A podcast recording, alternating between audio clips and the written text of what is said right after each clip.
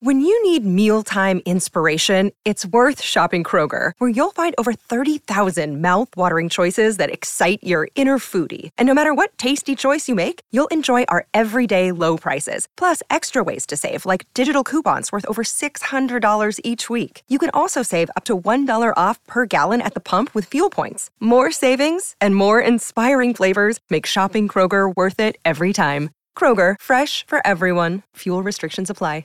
Another day is here, and you're ready for it. What to wear? Check. Breakfast, lunch, and dinner? Check. Planning for what's next and how to save for it? That's where Bank of America can help. For your financial to dos, Bank of America has experts ready to help get you closer to your goals. Get started at one of our local financial centers or 24-7 in our mobile banking app. Find a location near you at bankofamerica.com slash talk to us. What would you like the power to do? Mobile banking requires downloading the app and is only available for select devices. Message and data rates may apply. Bank of America and a member FDIC. Qui peut arrêter McFly et Carlito? Merci d'avoir posé la question.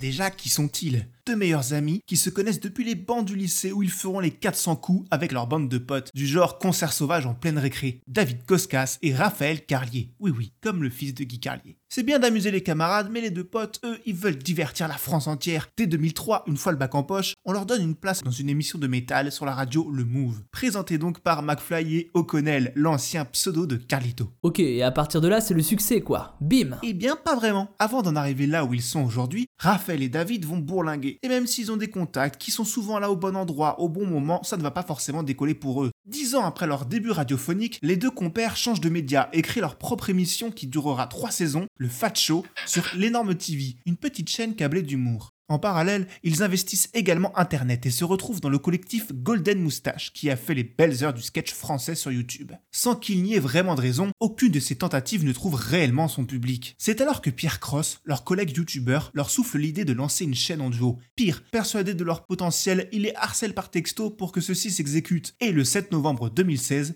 eh ben, ils s'exécutent. C'est décidé, ils posteront une vidéo tous les dimanches matins sans faute, hors vacances scolaires pour passer un peu de temps avec leurs enfants. Et oui, après tout ce temps à barouder, ils ont déjà la trentaine et une famille à nourrir. Pour ça, ils seront les premiers youtubeurs à recevoir un salaire fixe de leur agence. Fou, non? Non? Cette fois, leur complicité et leur énergie sont pareilles, plus quelques invités prestigieux pour attirer les curieux, fait mouche. Des jeux, de l'impro, des défis incroyables, du sport, des sketchs, des canulars, du stand-up foireux, du nudisme, le duo est une machine à concept. Ils repassent le bac, jouent du Shakespeare dans un théâtre en improvisant le texte, achètent une maison pour un gage perdu, etc.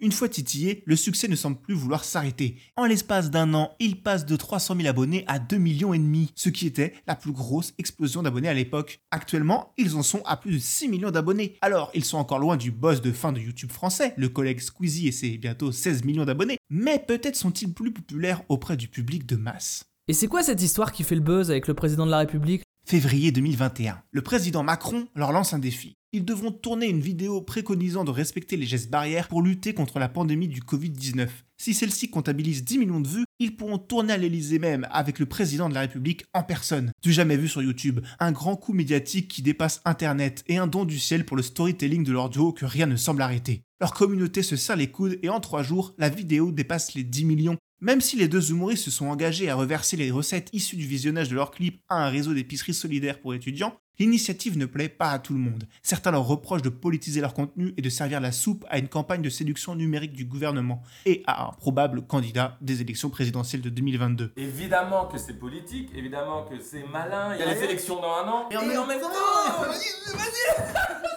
Leur but, créer l'événement à tout prix, repousser les limites du divertissement tout en gardant la fraîcheur qui a su fédérer leur public. Un véritable exercice d'équilibriste sur un média internet qui peut vite descendre ce qu'ils portaient au nu la veille. Mais pour l'instant, ils mènent leur barque à la perfection. Et après un concours d'anecdotes avec Emmanuel, les deux galurons ont déjà trouvé leur prochain défi, traverser la Méditerranée à la rame.